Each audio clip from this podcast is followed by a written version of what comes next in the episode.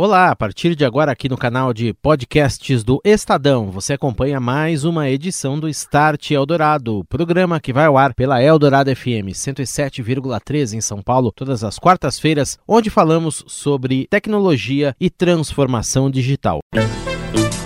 Start Eldorado. Oferecimento NEC, tecnologia para sociedades conectadas, seguras e protegidas. É disso que o Brasil precisa. É isso que a NEC faz. Orchestrating a brighter world. NEC. Os segmentos de alimentação e também facilities, facilidades corporativas, gestão de espaços, de escritórios, foram duramente afetados pela crise vem usando, como em muitas outras áreas de negócio, a tecnologia como base e também as vontades dos clientes, juntando tudo isso para reinventar seus serviços e oferecer novas opções para a gestão desses espaços cujo funcionamento também se modificou demais por conta das novas relações de trabalho. Sobre tudo isso, eu converso nesta noite aqui no Start Eldorado com o Thomas Peters, ele que é diretor de planejamento estratégico do segmento corporativo da multinacional francesa Sodexo. A Sodexo é uma das líderes globais em gestão de facilidades. Tudo bem, Tomás? Boa noite para você, seja bem-vindo ao Start. Boa noite, Daniel, tudo bem? Boa noite, obrigado pelo convite, boa noite para todos os nossos ouvintes. Muito obrigado pela presença. Bom, Tomás, sabemos que os setores em que a Sodexo atua sofreram impactos grandes e nesses impactos residiram oportunidades, no fim das contas. Foi um ano muito complicado, 2020 vem sendo também um ano de reprogramação, esse ano de 2021, e muita coisa que era projeto acabou se acelerando. O que exatamente? Bom, Daniel, uh, a gente até então, na Sodexo, a gente já estava começando um processo de transformação digital focados em pessoas, cultura digital, tecnologia, e a gente estava evoluindo. E aí, quando a crise do Covid veio, a gente precisou se reinventar num curto espaço de tempo. Eu acho que o principal fator aqui é o local que as pessoas trabalham. Então, de um momento para o outro,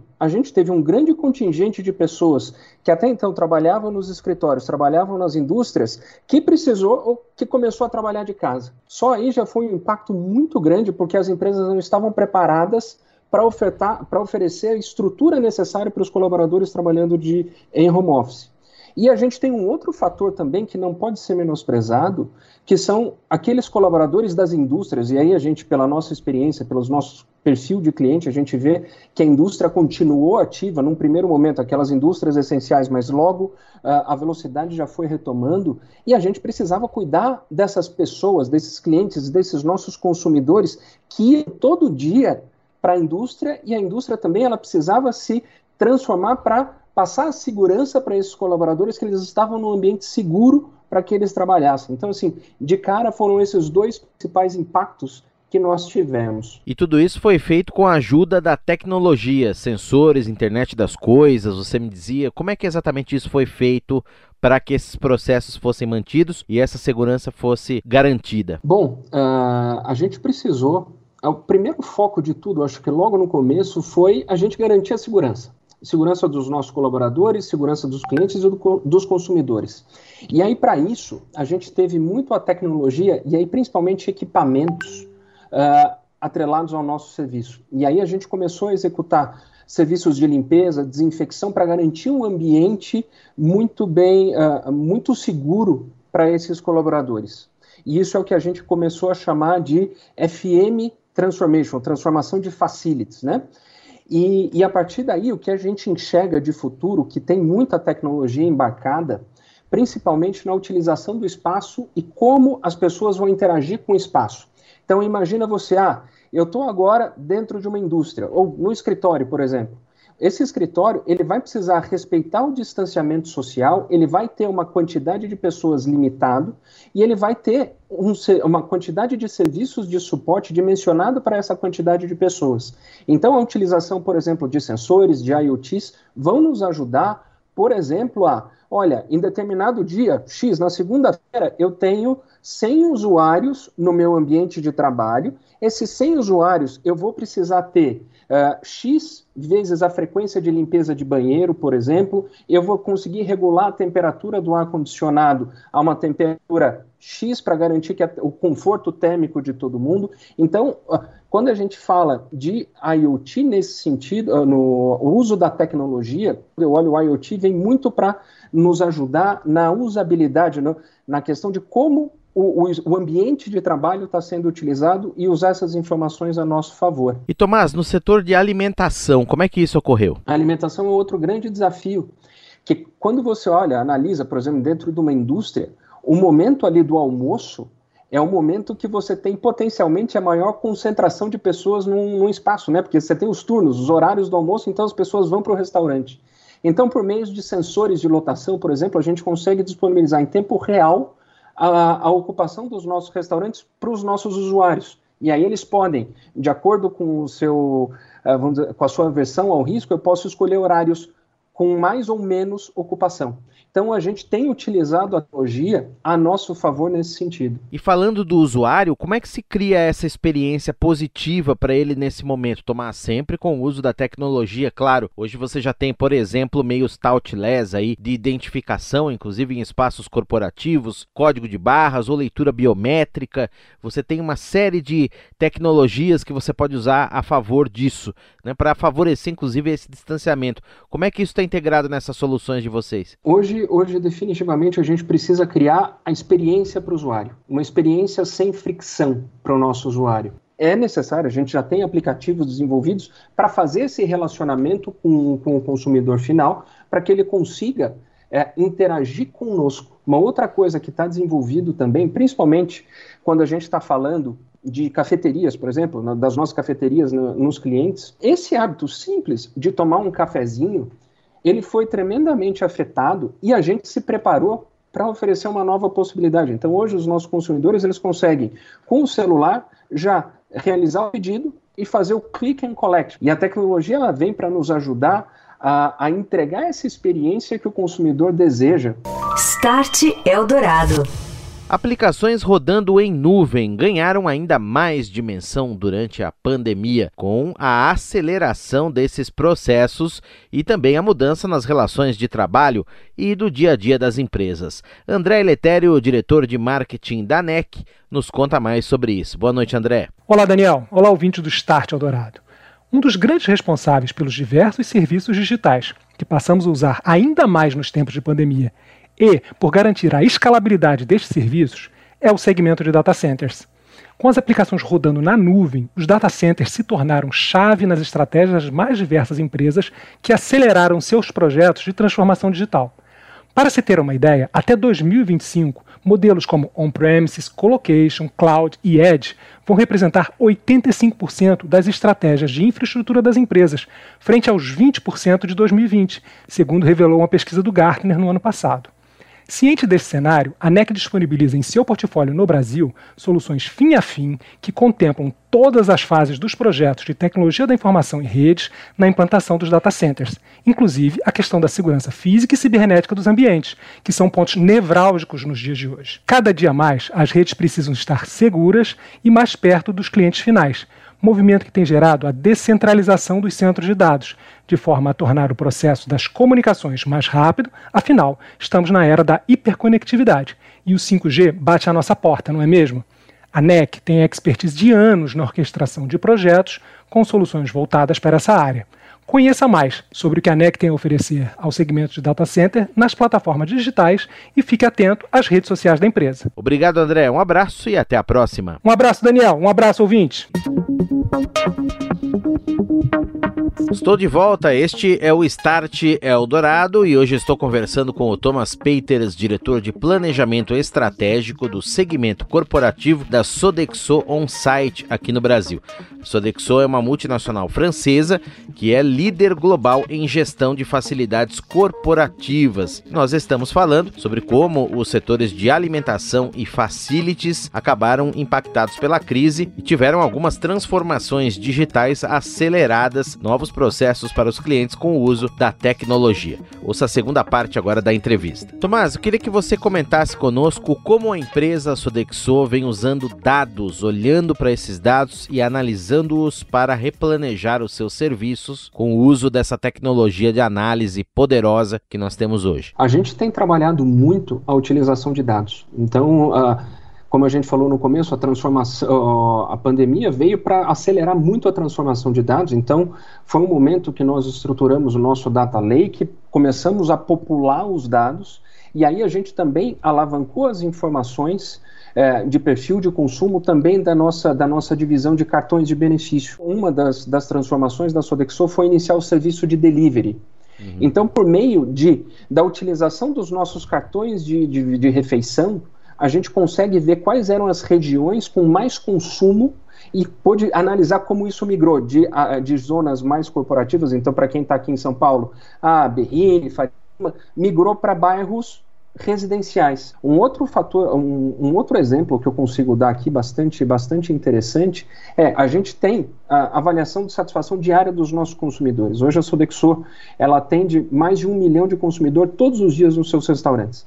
E aí esses consumidores, eles avaliam. Falam, ah, não, a comida está boa, não está, estou satisfeito, não está satisfeito. E essas informações a gente começa a coletar e estamos cruzando com os cardápios.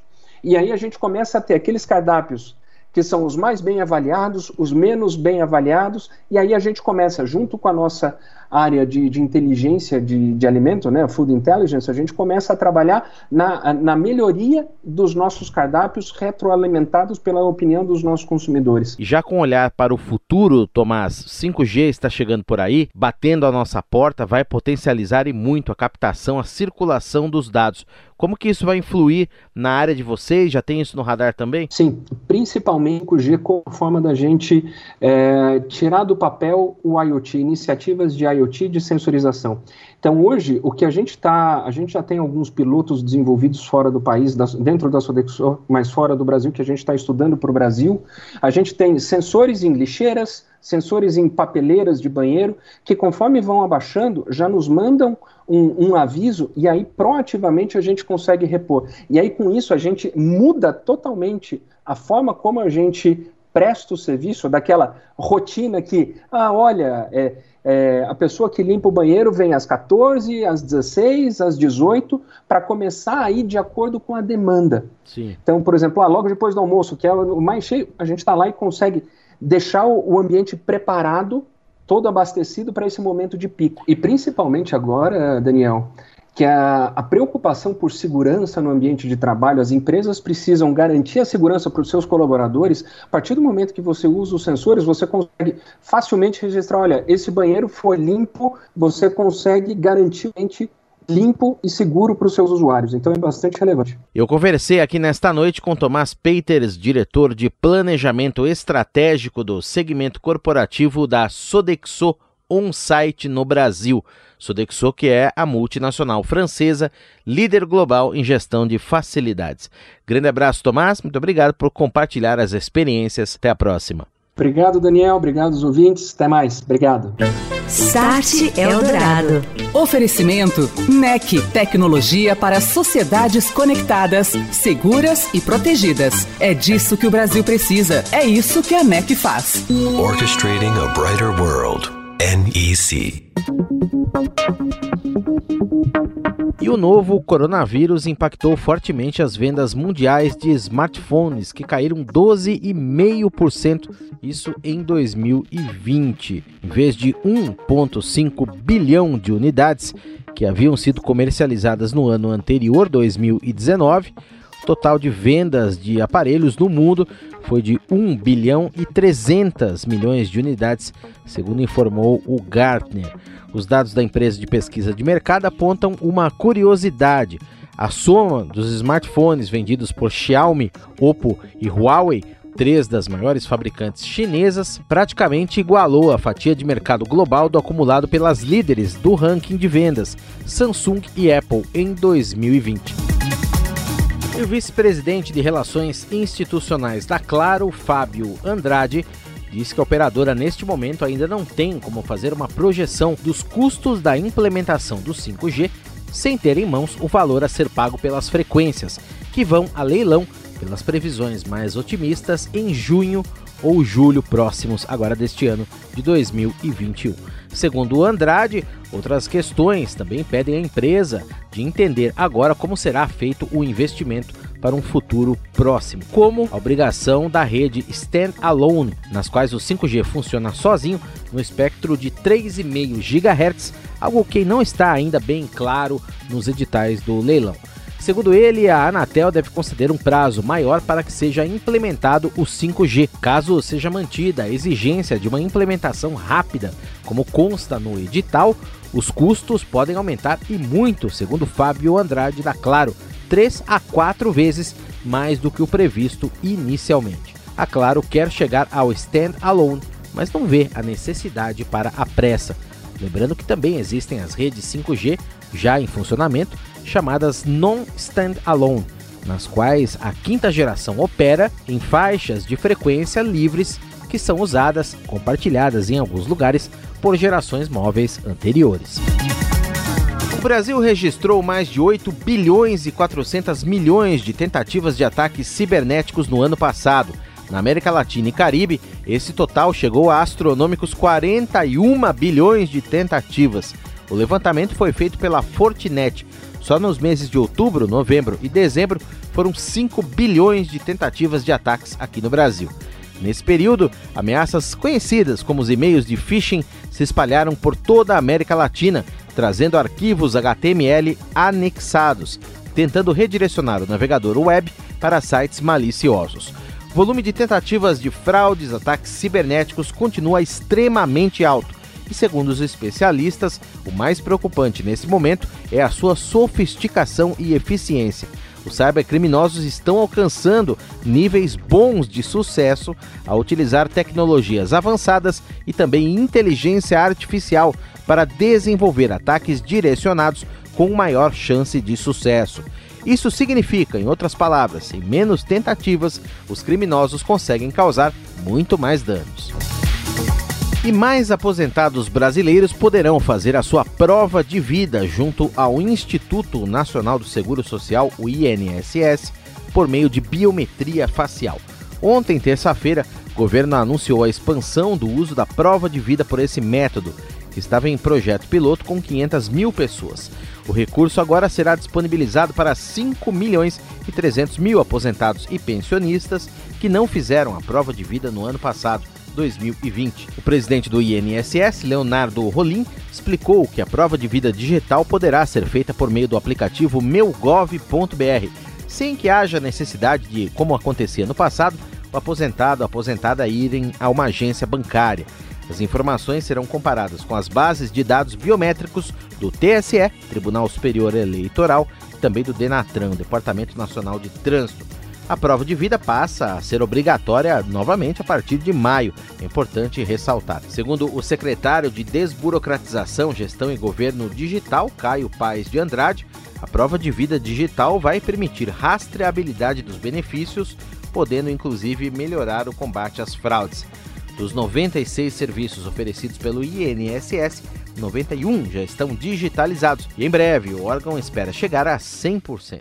Você ouviu Start Eldorado. Oferecimento NEC, tecnologia para sociedades conectadas, seguras e protegidas. É disso que o Brasil precisa. É isso que a NEC faz. Orchestrating a brighter world. NEC.